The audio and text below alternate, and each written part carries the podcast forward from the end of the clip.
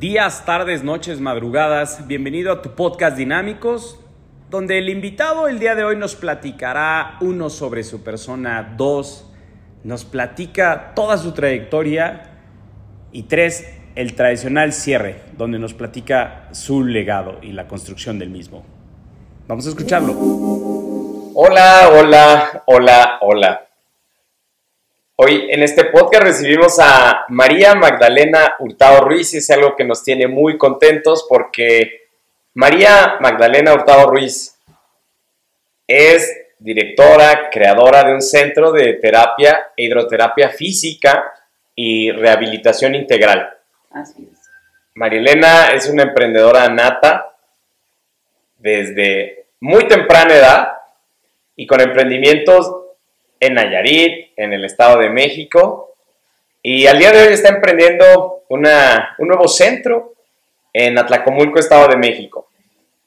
Con actitud siempre positiva es algo que recalcamos mucho sobre Magda, como le podemos nombrar los que la, tenemos la fortuna de conocerla.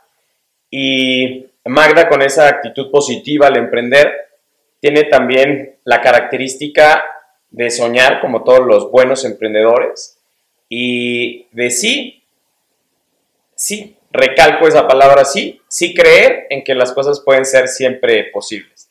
Así que, sin mayor preámbulo, Magda, bienvenida a este tu podcast y puedes comenzar a platicarnos un poco de tu historia, de tu persona, para después pasar al centro de terapia. ¿Te parece? Claro que sí. Bienvenida, gracias. Bueno, pues antes que nada, muchas gracias por la invitación. Este, ya teníamos días queriendo hacer esto y pues creo que bueno, se llegó. Y este, lo cual agradezco y más pues contar mi historia, que tengo una historia muy, muy larga, pero bueno, vamos a tratar de, de este, enfatizar lo más, lo más importante, ¿no? Todo es importante, Magda. Tú estás en tu podcast, adelante, adelante. Sí, pues bueno, yo soy de originaria del Oro, del Oro Estado de México y más o menos a los 15 años este, pues tenía la inquietud de, salirme del rancho, como dicen, ¿no? Entonces me, me fui a la Ciudad de México con, con, una hermana, este, y, pero yo siempre quería estudiar, no, no, no quería estar así como quedarme sin nada, ¿no? Y este, y pues mm, incluso trabajé en una casa haciendo aseo para poder pagar este, pues mi colegiatura y eso, hice una carrera comercial. Este, desafortunadamente, pues bueno, en esos tiempos se casaba uno muy chica. ¿A qué edad te casaste, mamá? A los 20 años. Ok. Me casé y, y, ahorita tengo un hijo ya de 41 años casi. Bien. Una hija de 37, dos profesionistas, muy orgullosa de, de los ¿Cuál debe ser? ¿Cuál debe Así ser? Así es. Entonces ya pues de, terminando la carrera me caso, eh, tengo mis hijos, pero pues yo siempre quise trabajar. Entonces tuve la fortuna de entrar a, a, un grupo, este, aunque sea Gol, pues al grupo Uribe. Okay, donde trabajé con, un, con, una persona muy importante, de, este, uno de los dueños, y trabajé varios años batallando con los niños y las guarderías y todo, pero nunca quise dejar de trabajar. Y pues ya cuando los hijos estuvieron un poco más grandes, este, pues por azares del destino conocimos gente en Nayarit. Este, porque yo llevaba a mi hija al teatro que le gustaba y este, conocimos, hicimos fuimos a un casting con las niñas y de ahí pues surge que conozco una persona de Nayarit. Y no, Nayarit muy bonito, no sé qué, nos convence este, de que pues fuéramos a probar allá. este, mi hijo ya tenía, estaba en preparatoria, ya iba a universidad eh, aquí en la Ciudad de México había mucho problema para entrar a la UAN, estaba a la UNAM, estaba cerrada. entonces decidimos irnos a Nayarit. Eh, no nos fue nada bien, o sea, fue muy complicado. Sin duda. ¿En qué año estamos hablando de la Nos fuimos en el 99, más o menos. En el 99, ajá. y ya en esa época, este, pues me dijeron, no, tu hijo va a entrar allá a la universidad y todo nos lo plantearon así como muy sencillo. Nos fuimos, Nayarit es un lugar muy, muy agradable, este, pero no, no fue fácil, no fue fácil, pero este, pues empezamos a luchar, a salir adelante. Mi esposo tenía un, un taller de serigrafía y yo empecé a trabajar en restaurantes este, de ayudante de cocina, de, me gusta cocinar, así que pues entré a esa, a esa área, fueron unos años este, difíciles y pues mi hijo finalmente entró a medicina. Y eso fue como que un logro. Total. Este, y a mí me gusta cantar Sí. desde chiquilla. Entonces, de esa manera sacamos adelante a los hijos. Yo cantaba en eventos, en bodas, en quinceañeras, donde En, podía. en Tepic, allá En Nayarit. Tepic. Ok. Sí, sí. Eh, entonces, de ahí fuimos ya, este, pues, progresando un poquito. Empezamos a hacer eh, las playeras típicas y eso, la serigrafía. Sí, Mi sí, esposo sí. me iba a vender a las playas con él. Y pues pasamos muchas, muchas cosas eh, de todo, ¿no? Bonitas, feas y lágrimas y de todo. Sin duda, sin duda. Eh, y ya después, este, mm, pues de ahí pusimos un local de eventos. Ajá. Yo lo manejaba, trabajamos 10 años. eh, nos íbamos a tocar a las fiestas, mi esposo manejaba el sonido, yo cantaba, mi hijo cantaba conmigo, este, y ahí sí fuimos saliendo adelante hasta que logramos que él ya terminara la escuela y mi hija también estudió comunicación y medios, lo sacamos adelante a los dos, pero después pues ya, ya era complicado lo del, lo del local de eventos debido a la violencia que se desata en Nayarit. ¿En qué año? En- creo que cuando fue la influenza, como el 2010, 2012, O sea, 10 años después de estar en Nayarit.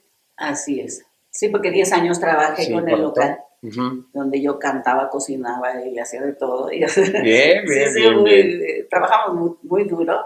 Este, y ya después eh, decidimos cambiar el giro debido a la violencia que había. O sea, dijimos, no, pues. Era no, mucho el riesgo de Sí, estar sí. en eventos. Sí, sí, era, eran balaceras a todas horas y pasamos muchos sustos y eso.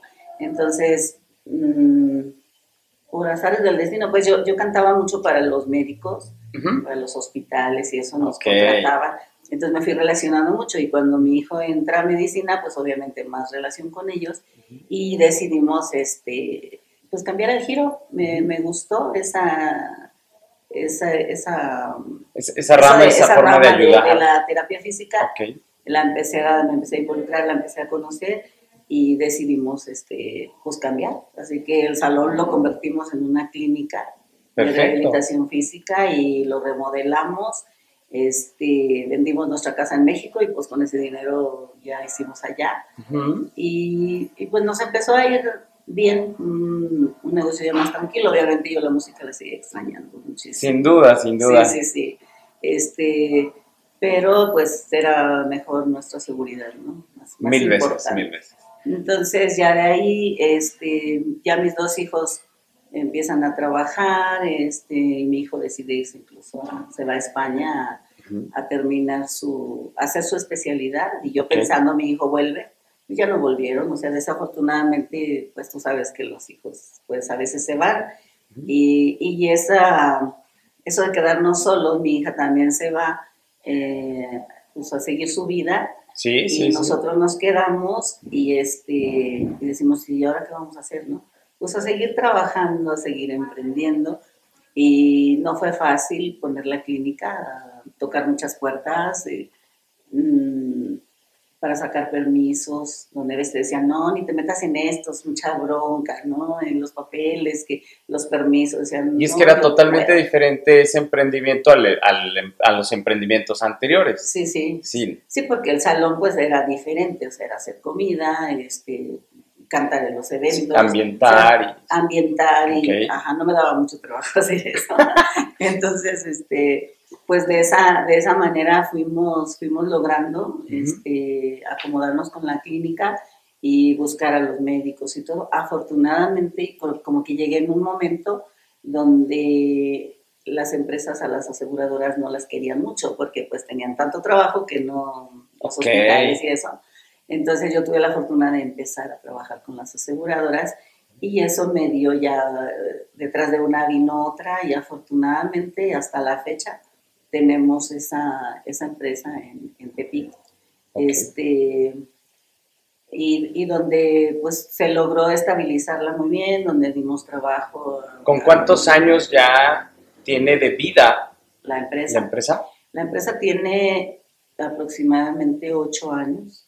Ocho años. Ocho años. ¿El ya. nombre es Terafin Center? Terafrin. Terafrin Center, Center. Que era, que bueno, estaba un poco largo, centro de terapia e hidroterapia física y rehabilitación integral. Ok. Porque la alberca que teníamos en el salón de eventos la convertimos en un tanque terapéutico. Ah, donde, perfecto. Ajá, donde ya el, este, pues cuando era salón era el chapoteadero de los niños, se convirtió en el hidromasaje para los pacientes Ok. y, y se le pusieron instalaciones, una grúa para poder este, meter a los pacientes. ujú. Entonces se convirtió en eso y lo que era el salón de eventos se convirtió en la mecanoterapia, este, que le llaman como gimnasio terapéutico Ujú. y ya metimos aparatos y, y, este, y me gustó el proyecto bastante. Este, y dije, me voy a dedicar a esto hasta que Dios diga. Ok. Este, pero siempre tenía como la cosquillita de poner una sucursal.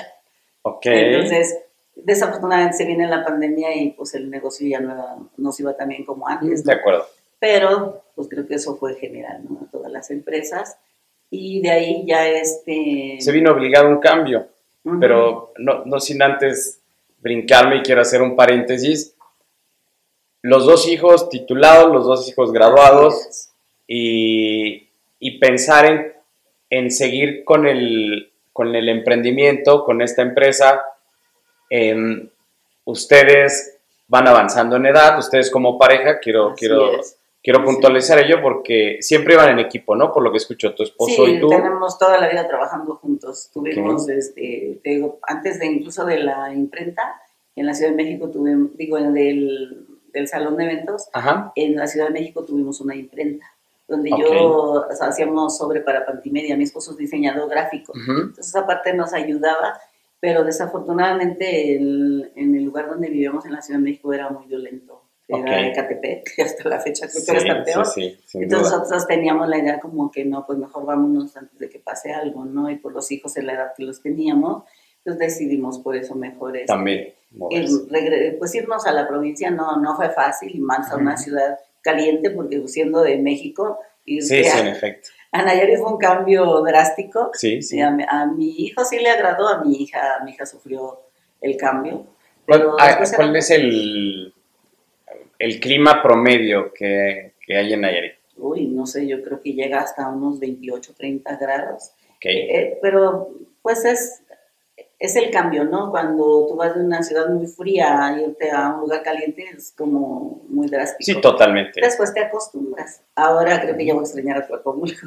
Cuando me vaya a Nayarit ya, para mí ya, ahora Nayarit lo siento ya muy diferente. Sin duda. Sí, entonces, este, pues ya, mm, te digo, decidimos, eh, convencí a mi esposo porque no Ujú. estaba tan convencido. Pero pues ya cuando los hijos no están y eso, eh, vivimos enfermedades, vivimos muchas cosas.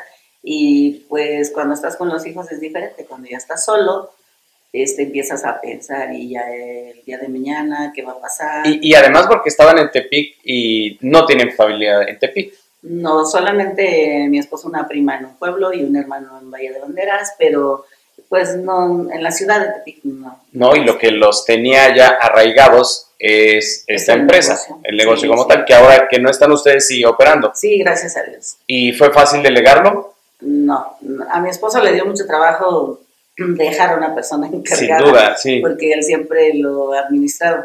Yo vendo los servicios, este, yo visito médicos, visito hospitales, Claro. hago convenios como un representante legal. Ujú. Y mi esposo eh, se dedicó a la administración, a estar más en oficina. ¿De acuerdo? ¿De acuerdo? Y, pero pues a nuestra vida llegó un médico que es como mi hijo, este, y que pues gracias a él nos abrieron las puertas de las aseguradoras, porque es muy importante tener un médico dentro de estas clínicas. Entonces, el valor agregado que hay dentro de esta clínica es, y es, es el diferenciador con el, con el cual surgió allá en Tepic, es, tenemos a un médico responsable, en primera, y en segunda, esos buenos convenios que tú lograste con las aseguradoras para que todas las terapias y tratamientos los pudieran ahí llevar. Sí, ¿Todas las as- aseguradoras estaban con ustedes? Bueno, empezamos con una. Ajá. ¿Puedo decir el nombre? Claro, claro. Empezamos con Imbursa, fue la Sí. primera que me abrió la puerta. Fácil o difícil. No, no, muy difícil. Muy difícil. No, muy difícil porque precisamente ponían muchas, este, muchas trabas. Sí. eh, qué instalaciones tienes, este, y terapeutas con cédula, y o sea, se ponían así. Y ya de ahí vinieron otras ¿Y, aseguradoras. y de, dónde, de dónde te surgió la idea de, de acercarte a las aseguradoras como clientes potenciales o nuevos clientes? Pues es que el pensar en puros particulares era complicado. Ujú. Y uno de los médicos, que de hecho, muy linda persona, fue el primer médico Eso. que estuvo conmigo cuando hicimos el proyecto y me asesoró y, Qué bien, y qué todo. bien. Entonces él me decía, mira, métete a las aseguradoras porque aunque no es un pago muy fuerte y todo, pero pues tienes... Pero es continuo y Ajá, que- tienes prestigio. tienes pagada la luz, ¿no? Con uno y al rato va a llegar otro y Ok, así. de acuerdo. Y, y aparte, pues sí, para hacer un currículum empresarial y, y, pues que la empresa su- fuera más arriba, ¿no? Y, y en ese tiempo no había tantas clínicas. Ahora ya Nayarit tiene muchísimas. o sea, Nayarit se distingue por, por este tipo de servicios. pues Tepic, es un referente. La, la ciudad, La ¿no? ciudad como, como en todo. Ah, por- También en las, eh, en las escuelas, en las universidades, esa carrera era nueva en ese tiempo. Entonces, Ah, había más oportunidad. Este, médicos rehabilitadores había muy pocos. Yo Ajá. tuve la fortuna de encontrar a ese muchacho que es de Guadalajara y llegó a nuestra vida y él fue importante. Entonces de ahí ya nos abrieron más las puertas las demás aseguradoras. Eh, obviamente con la pandemia otra vez volvemos a lo mismo, pero ya. Ahí, ahí este, hasta la fecha está funcionando, este, se está sosteniendo la empresa. Y veo que es del 2016, entre los servicios es, dentro de los servicios hay patologías a tratar, pacientes neurológicos, posquirúrgicos, lesiones deportivas, dolor de espalda, dolor muscular. ¿Qué, qué será lo más frecuente con lo que asisten a, a terapia? Mm, bueno, nosotros sí hemos tenido, creo que los derrames cerebrales son, Ok. son importantes y mucho aprendizaje para los, para los chicos de, de- de terapia. Y como esta, este médico es también profesor de la universidad, entonces para ellos era muy bueno el campo porque tenían al maestro en la, en la clínica y al maestro Ujú. en la escuela, ¿no? Sí, sí. Entonces fue muy importante y, y, y es muy bonito el ver a una persona que llega en silla de ruedas, que no camina, que está paralizado medio cuerpo, que se cae y que después lo, lo vayas llevando hasta que, hasta que salga adelante y ya ande en su carro. No, pues para nosotros mucha, mucha satisfacción. Claro, es como regresarlo a, a su vida normal, a volver a vivir, es como volver sí. a vivir. No, es, no se trata solo de dinero. Yo creo que, y menos a nuestra edad, ¿no? Que el dinero ya no es tan importante. Pero este, en, en ese lapso de, de atenderlos, desde- te digo, desde que llegan y que ellos se sintieran protegidos por ese médico y que los iba encaminando. Y Ujú. pues vivimos de todo, gente muy lastimada y que digo que fue muy satisfactorio y, y ver a los muchachos también.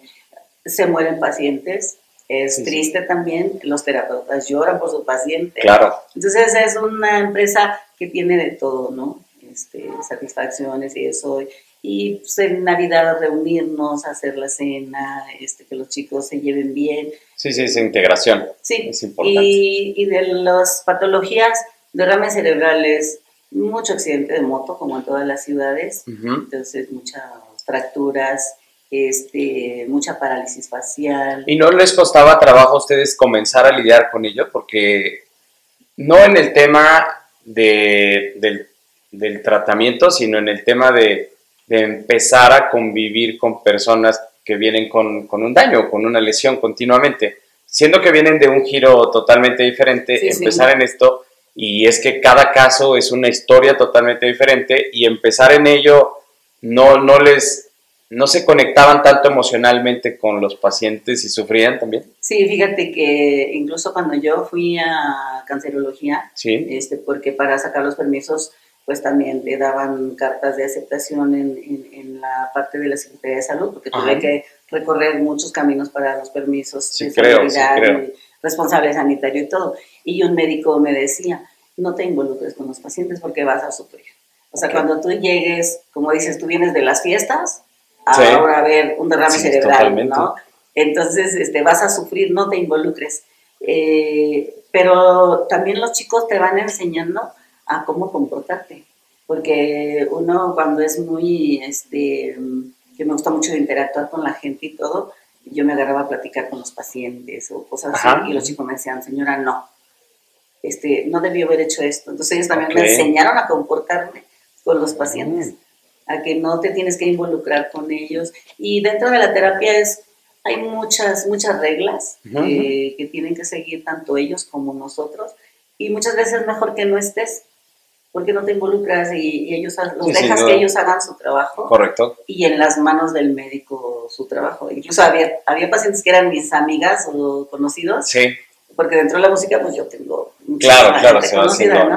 Entonces, a veces yo quería entrar como con mi amiguita, con el médico, y me decía, ¿me permite, señora? Y yo, ok, ya me salía, ¿no? Entonces, ah, pues sí, sí, es profesionalismo. muchas cosas. Ah, este, y pues gracias a Dios de ahí han salido chicos que ahora ya incluso son maestros.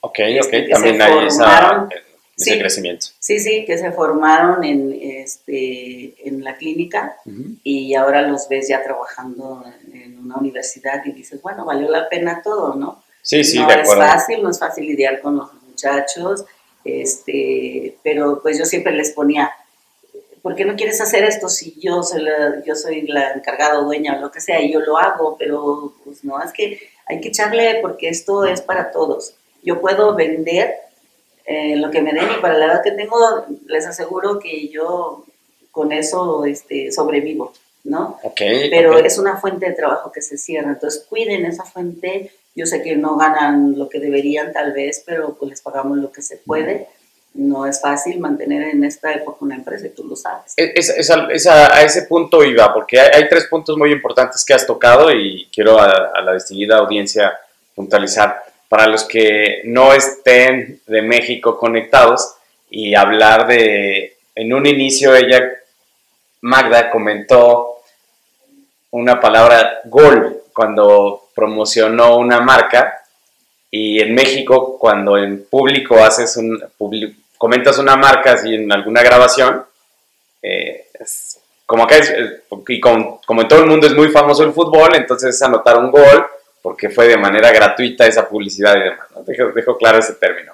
Y luego dos, quisiera que para la audiencia puedas mencionar qué fue clave para que sí, las aseguradoras, la primera que fue Inbursa, si no me equivoco, te dijera sí, ¿Qué fue? ¿La insistencia? la ah, Yo creo que todo, ¿no? ¿Todo? Yo creo que todo, pero este, cumplir con todos los requisitos que ellos te piden. ¿Por qué? Porque obviamente una empresa quiere tener eh, a sus asegurados, darles una calidad en el servicio, porque pues sabemos que las instituciones no se dan abasto y es una, una terapia de 15 minutos y espérate dos meses y eso, ¿no? Correcto. Entonces la empresa siempre va a buscar que su, que su asegurado tenga un, servicio de calidad y sobre todo creo que el que abre la puerta pues, son los médicos, la verdad, porque ellos, ellos son los que dan el tratamiento porque es un equipo, traumatólogo, médico rehabilitador y terapeuta. Esos son el, equipo, ¿no? Ya los demás pues, somos importantes, pero digamos que ellos son los que sacan la, el terapeuta, es el que saca el trabajo, pero eh, protegido por el médico y también para el paciente, este, él también se siente, se siente bien. ¿Y en algún momento en la negociación con las aseguradoras te llegaste a decepcionar? ¿Que fuera tan lento? ¿Que dijeras, no, ya no lo voy a intentar? Pues, pues no, siempre he agradecido esa parte de tener a las aseguradoras porque te digo, creo que es lo que nos sostenía. El particular, pues también, pero el particular siempre va a ir a tres sesiones y, y ya me siento bien y ya no voy, ¿no? En cambio, el de aseguradora ya va con un paquete, este, son muchos trámites, hasta la fecha es complicado estar con las aseguradoras por las plataformas, hay que subir documentación. y, eh, por ejemplo, ya cuando mi esposo no pueda llevar la administración, pues tenemos que buscar una persona que la lleve, porque, porque no es fácil. A eso iba con una tercera pregunta, porque la clínica no para y ahora están abriendo una nueva sede. Así es. Y, y los hijos ya no están uno de tus hijos comentas que se quedó en España. Mi hijo está en Bélgica. En Bélgica. ¿Y tu hija? En, ella está en Playa del Carmen normalmente, pero viaja igual por todo el mundo. Entonces, ¿cuál es el futuro de, estos centros? Mm, Pues bueno, yo creo que siempre va a ser una fuente de trabajo. Sí. Y mientras esté el médico y él quiera continuar, creo que la clínica seguirá abierta porque él es como que la espina dorsal, ¿no? Y aquí, este, pues ya tenemos la fortuna también de tener un médico. Nuestra clínica aquí es muy pequeña. Sí, se están iniciando. Ajá, estamos iniciando. Este, a veces quieren no tirar la toalla porque, pues, como dices tú, de pronto dices, pues qué necesidad de todo esto, ¿no? Pero pues creo que tenemos que seguir porque es parte de nuestra vida y hasta que se pueda. De acuerdo. Este, viajar un poquito, eh, trabajar. Estamos formando un equipo. Hay veces que he dicho, no, mejor ya no, porque eh, pues aquí en Atlacomulco la verdad es que todavía no, la gente todavía va con los sobadores y con los jueceros. Eso es a lo que te enfrentas. Exacto, y hay, este, pues sí, hay competencia, hay, o bueno, no lo llamo como competencia, pero pues hay Pero es otra opción. Y nosotros venimos con Ellos lo ven opción. como opción, siendo que no es Así es. la opción más viable de acuerdo a, a lo que clínicamente sería lo correcto. Así es. Ok. Eh, entonces aquí yo veo los hospitales que, que están, este, que como que el traumatólogo envía directo al terapeuta. este, Ajá, de acuerdo. Solo dale, dale terapia o dale mecanoterapia o unas instrucciones Ujú. básicas Sí. sin tomar en cuenta al médico rehabilitador. Entonces ellos realmente pues son unos especialistas que tienen las mismas aptitudes porque tanto un ginecólogo como un médico rehabilitador estudian lo mismo, De acuerdo. los mismos años pues. Sí, sí. Y esa parte sí, yo, yo la he peleado mucho de que valoren al rehabilitador porque yo he visto la importancia que tiene. Los chicos en las universidades les dicen, tú puedes valorar a un paciente, pero hay que ver qué tipo de paciente. O sea, no Ujú. puedes decir, viene un derrame cerebral, tú dale terapia. Y eso es lo que leía en, Sí. en algunos de los casos. Por ejemplo, el arquitecto Alejandro, neuropatía a miembros superiores causada por medicamento hormonal, actualmente recuperado. Y así como está este caso, tienes tú varios casos que son relevantes eh, de distintos pacientes. Eh, no, no es caso de éxito, sino es un caso de volver a la vida, es un caso de, de- de mera, de mera conciencia, porque hay, hay otro caso que también me llamó mucho la atención, que hubo una operación de cervicales y columna, fue enviado a re- rehabilitación por una aseguradora con ustedes y tres meses después ya estaba caminando y manejando. así es. Ok, entonces el equipo que comprende dentro de estos centros es, ¿nos puede repetir? ¿Es un médico? ¿Alguien que valora después? Me- me- es el médico, Ajá, este, él revisa todos sus estudios, Todo expe- clínica ajá. Y redacta instrucciones para, para el fisioterapeuta perfecto. y él ya continúa eso, pero él sigue a ese paciente en interconsultas. Correcto. Este, normalmente dan 10 sesiones, vuelve a valorar y, y ya otra vez este, o lo da de alta según el tratamiento. Hay pacientes que han durado hasta un año en rehabilitación, como, como un Guillain Barré, como este, un ELA, que esos normalmente sí se van. Ajá, Y este, entonces, por eso te digo la importancia de tener toda- a todos esos personajes, porque Sí, podemos correcto. decir, no, pues el que venga, tú atiéndelo así. Pero no, yo, yo aquí en Atlacomulco lo primero que me preocupaba era encontrar un médico. que ya está. Ya lo tengo. Y Ajá. platícanos dónde están ubicados y cuáles son los servicios que están brindando, algún número de contacto y más. Es el Este, momento. Pues ahorita, eh, temporalmente, este, como yo no conocía tanto Atlacomulco, Sí.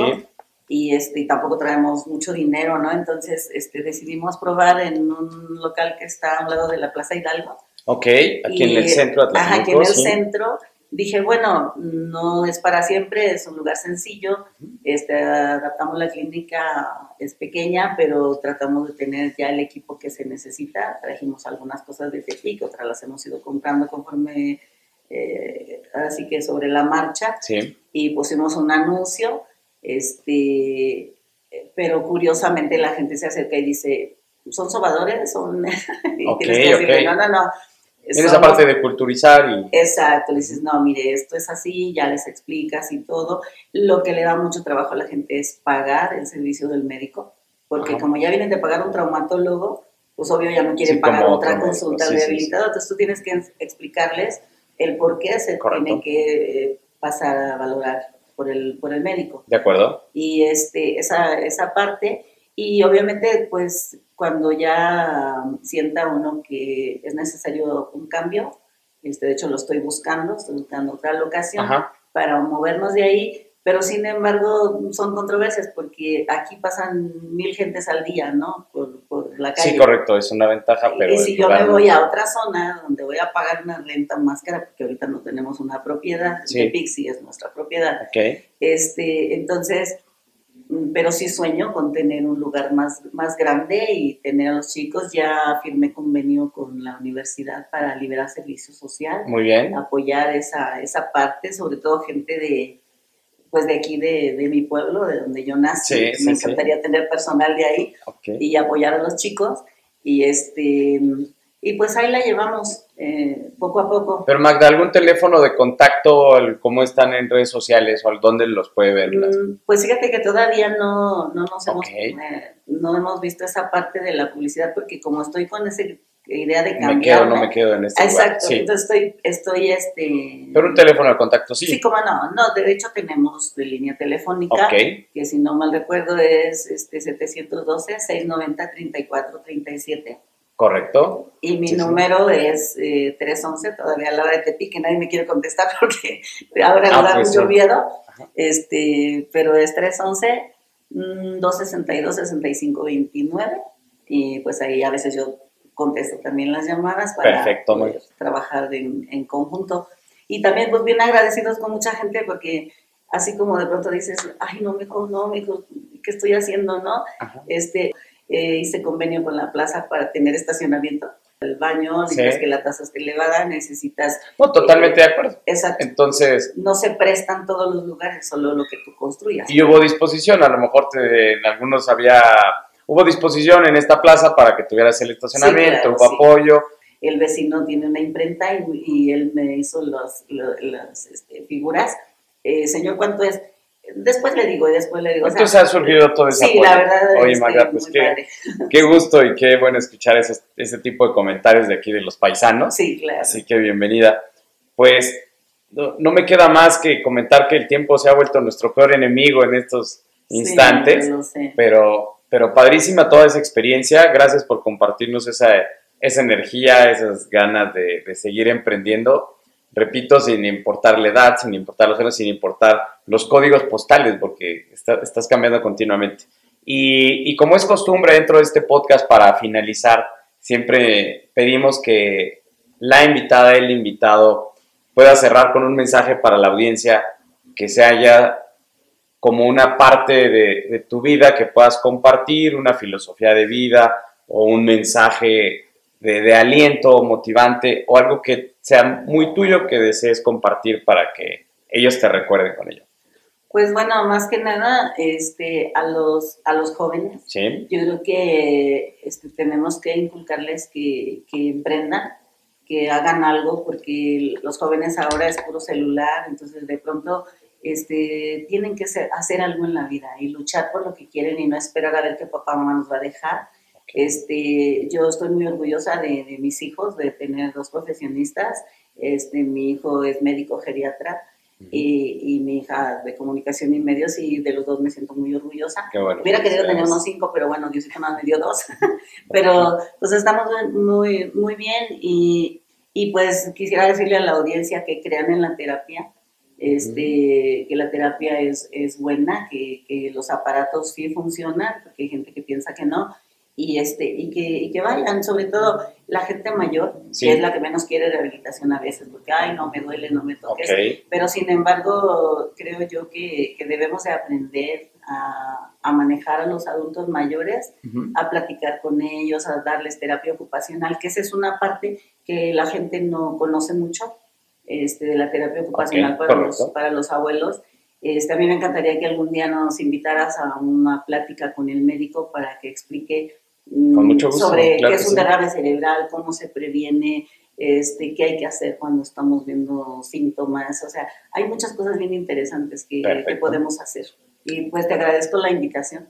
No, hombre, nada que Este, agradecer. Eh, podríamos Bienvenida. hablar toda la noche de lo mismo, ¿no? Pero el tiempo se agota y este y pues nada más que nunca dejen sus sueños, Perfecto, ¿no? Porque si no, deja- si no dejamos huella en este mundo, pues a qué venimos.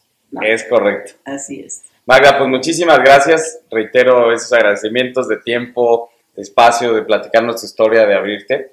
Y pues no nos queda más que agradecer también a la audiencia y nos vemos en la siguiente. ¿Me ayudas despidiéndonos hacia la cámara? Claro que sí. Gracias. Bye, bye. Gracias. Hasta luego. Hasta pronto. Agradecemos infinitamente al invitado por compartirnos toda su experiencia. Gracias a ENEM por las instalaciones y hacer posible este podcast. Y recuerda, sé mejor.